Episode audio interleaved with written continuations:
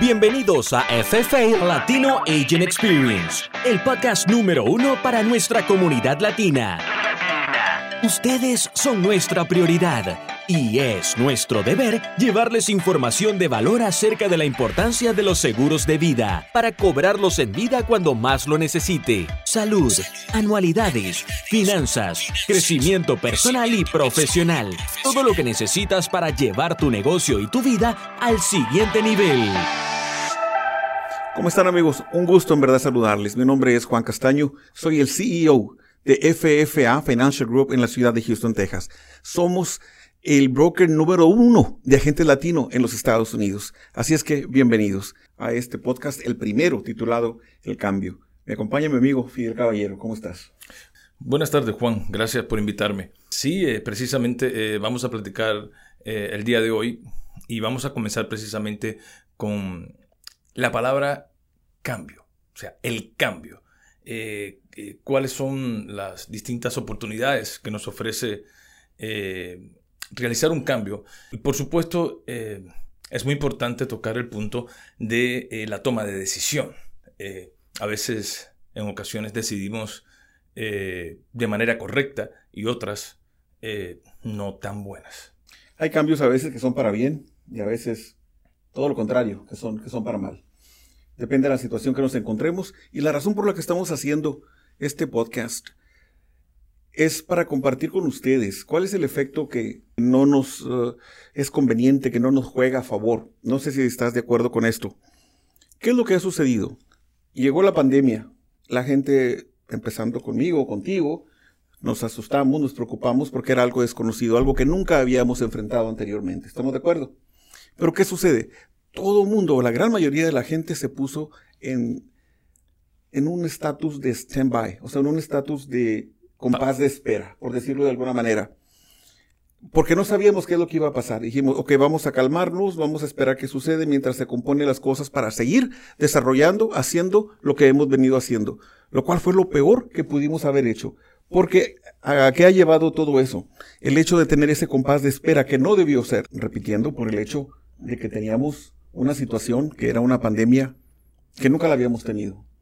Era un virus desconocido, no sabíamos cómo nos iba a afectar y procuramos muchos eh, quedarse en casa esperando que esto estuviera en una mejor posición para continuar nuestras actividades. ¿Qué es lo que sucedió?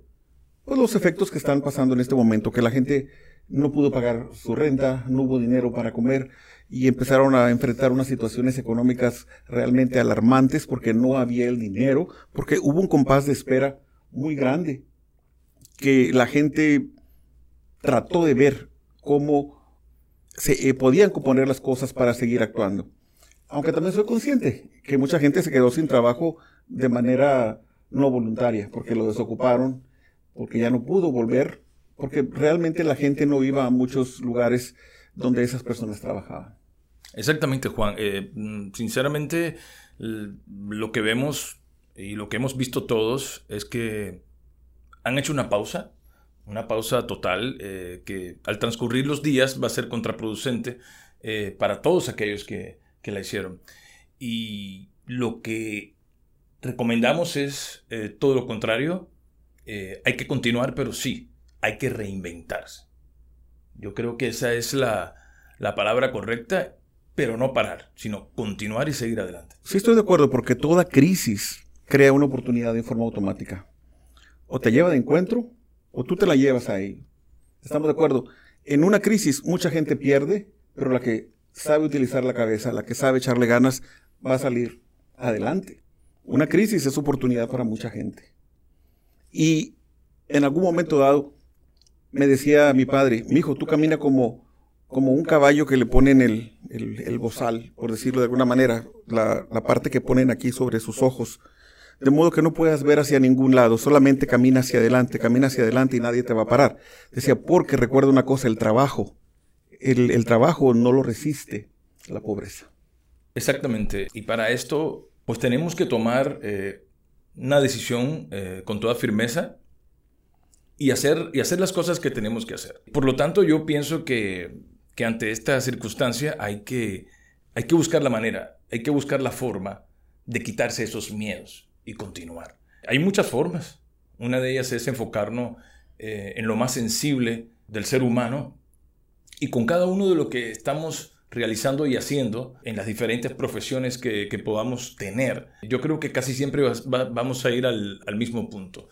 Y es eh, apoyar, ayudar a todos aquellos que están cerca de nosotros eh, continuamente, todos los días, y por supuesto comenzar con nuestra familia. La palabra que se siempre juega en contra de nosotros es la palabra, la palabra miedo.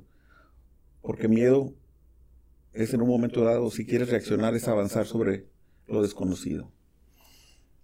¿Estamos de acuerdo? Entonces no hay que, pararnos, hay que, seguir, hay que seguir luchando. Una de las características de nosotros los latinos es que somos bien trabajadores. ¿Qué sucede cuando un americano está buscando personal, vamos a pensar para, para construcción, por ejemplo? Buscan a los latinos porque dicen, ellos trabajan, trabajan bastante. Entonces es importante simplemente que no nos dé miedo. Si hay una crisis como la que tenemos en este momento de la pandemia por el uh, coronavirus, bueno, sabemos cómo protegernos. ¿Cómo? Con la mascarilla, guardando una cierta distancia social. Y de esa manera podemos seguir trabajando casi, casi normalmente y evitando que seamos contagiados y también evitando contagiar a alguien más. ¿Estamos de acuerdo? Entonces uno tiene que seguir trabajando utilizando los medios que están disponibles y no detenerse porque se paga un precio muy alto. Exactamente, Juan. Eh, definitivamente uno no se puede detener. Y yo creo que hay que pensar en la familia. A, la familia hay que, hay que hay que continuar dándole el apoyo eh, económico eh, y seguir sacándola adelante. Debemos eh, establecer una meta, o sea, tener, para tener más claro el objetivo a seguir. Esta meta podemos fraccionarla, podemos hacerla en, en pequeños pasos que nos pueden ir ayudando a tenerla más clara y paso a paso esto nos va a ir ayudando a cumplirla y llegar finalmente al objetivo que queremos. Eh, no sé qué piensas de esto, pero creo que esto es una, forma de hacerlo fácil para todas las personas. Yo lo sintetizaría en esta forma. Que si estamos en una crisis y empieza a haber problemas económicos, obviamente, para poder salir adelante tenemos que buscar prioridades. En qué tenemos que gastar y en qué no tenemos que gastar. Eso es básico. Obviamente hay que sentarse, sentarse con, con el cónyuge, con la esposa, con el esposo y decir, mira, los gastos más esenciales son estos. Pero dentro de todo eso, recuerden que la información que tenga la persona es muy, muy importante. Por eso es eh, esencial que se busque a alguien que realmente sepa en el tema de alguna duda que ustedes tengan. Algo que yo le decía a la gente porque fui entrevistado en, en Univisión y yo le comentaba lo siguiente. ¿Qué necesita una persona? En este momento no sabes qué es lo que va a pasar, no sabes si a ti o a mí mañana estemos infectados por el virus. ¿Estamos de acuerdo? No sabemos eh, si no vamos a ser eh, eh, asintomáticos y vamos a realmente a tener una situación difícil que en un momento dado tengamos que ir al hospital. ¿Estamos de acuerdo? Entonces, parte de lo que debe ser algo esencial para nuestros amigos es que compren un seguro que cuesta poquito la gente piensa que va a gastar mucho dinero, realmente no lo es. Puede comprar un seguro de reposición de ingresos, que si se enferma porque fue al hospital, pueda tener, recuperar el dinero que está dejando de ganar por el hecho de estar enfermo, por el hecho de estar internado.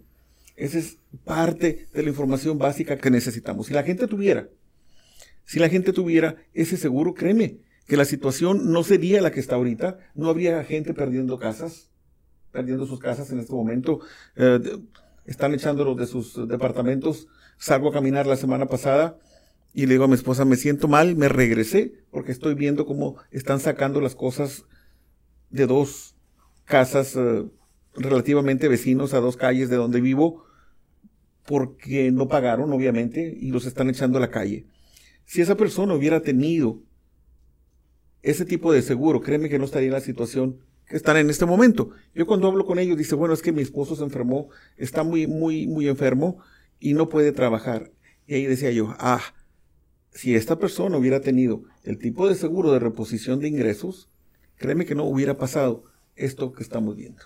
Exacto. Eh, inclusive, eh, Juan, yo diría que también eh, podemos comentarles a todos la posibilidad también de un seguro de vida.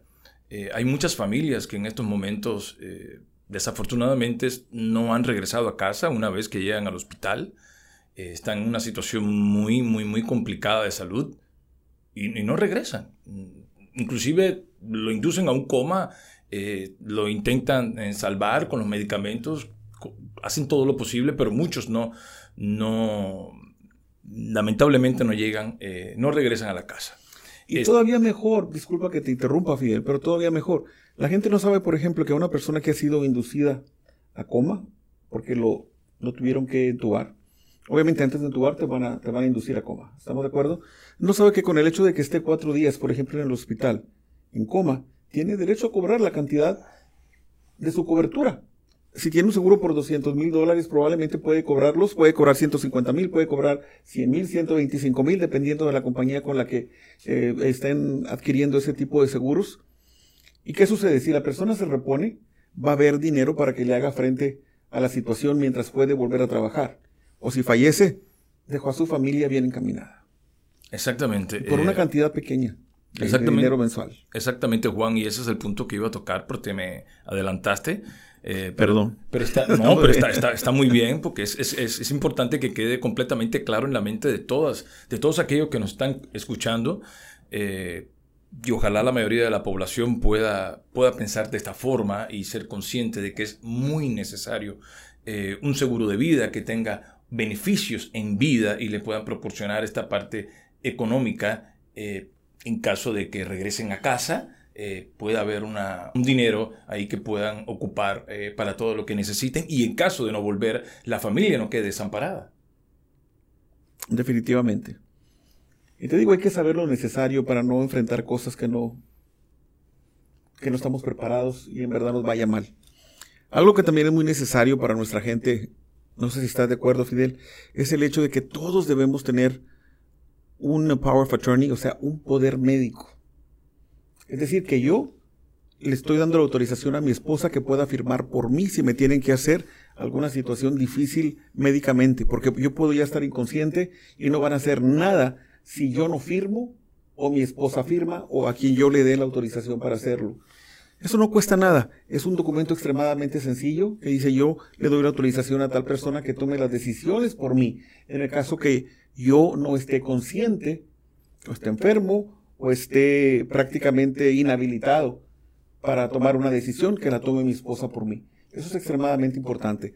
Personas han fallecido porque están en busca, en espera de que llegue la persona que puede autorizar determinada cirugía. Es importante que tengamos ese documento también a la mano y eso nos va a evitar también caer en una crisis todavía mayor. Totalmente de acuerdo. Se me viene a la mente un versículo bíblico que dice que la falta de conocimiento llevó a perecer al pueblo. Y el conocimiento, la información correcta es lo que nos ayuda para salir adelante. Créanos amigos que la razón por la que estamos formando esta serie de podcast es precisamente para llevarle la mayor información, realmente tratar de enseñarles lo que sí deben hacer, lo que debemos hacer para salir adelante bajo una situación, una situación difícil. Cada podcast va a ser bien, bien importante para ustedes. Llámenos cuando usted tenga una duda.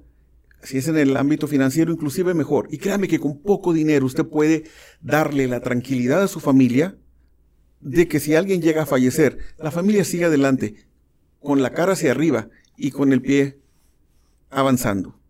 Nos dio mucho gusto que estuvieran con nosotros. Nos despedimos sus amigos Juan Castaño y Fidel Caballero. Gracias. Gracias. ¿Te ha gustado el tema de hoy? Suscríbete y comparte con nuestra comunidad latina. Encuéntranos como FFA Latino Agent Experience en Spotify, Apple Podcast, Google Podcast, Anchor y más. Este podcast es producido por FFA Financial Group. Síguenos en todas nuestras redes sociales. Ustedes son nuestra prioridad. Y es nuestro deber llevarles información de valor acerca de la importancia de los seguros de vida para cobrarlos en vida cuando más lo necesite. Salud, anualidades, finanzas, crecimiento personal y profesional.